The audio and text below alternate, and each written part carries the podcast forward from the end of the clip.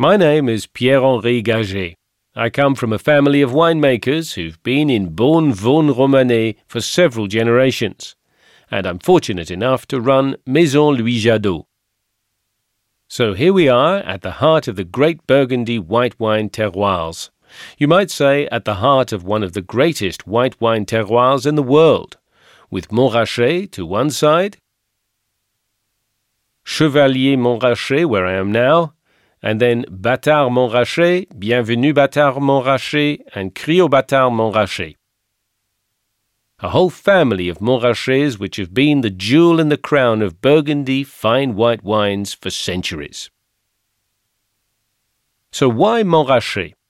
Montrachet, quite simply because it's a Burgundy name which means bald hill in Burgundy dialect. Bald as nothing grows on this hill because the hill is packed with rocks.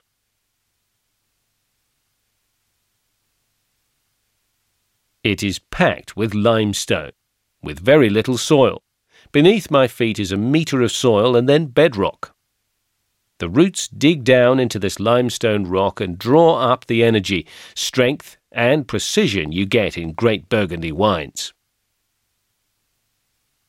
To really understand Burgundy, you have to go back in time, back 2,000 years, to when people first began producing wine here when there was a great variety called Pinot Noir. Pinot Noir makes red wines and has had several children, one of which was Chardonnay.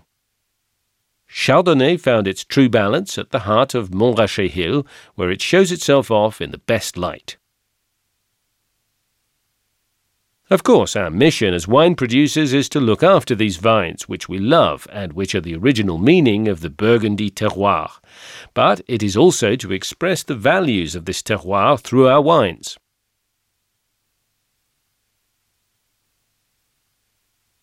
This terroir is more important than us. We're all only small parts of the Burgundy region. Our role is to try and share the terroir with you and to give our children and grandchildren an opportunity to continue along this path, trodden by the generations of winemakers who have shaped these vineyards. It was, of course, rather different a few centuries ago, and has been gradually shaped to remain fully in harmony with the elements here. This is Burgundy, and this is the Burgundy I'm happy to be able to share with you.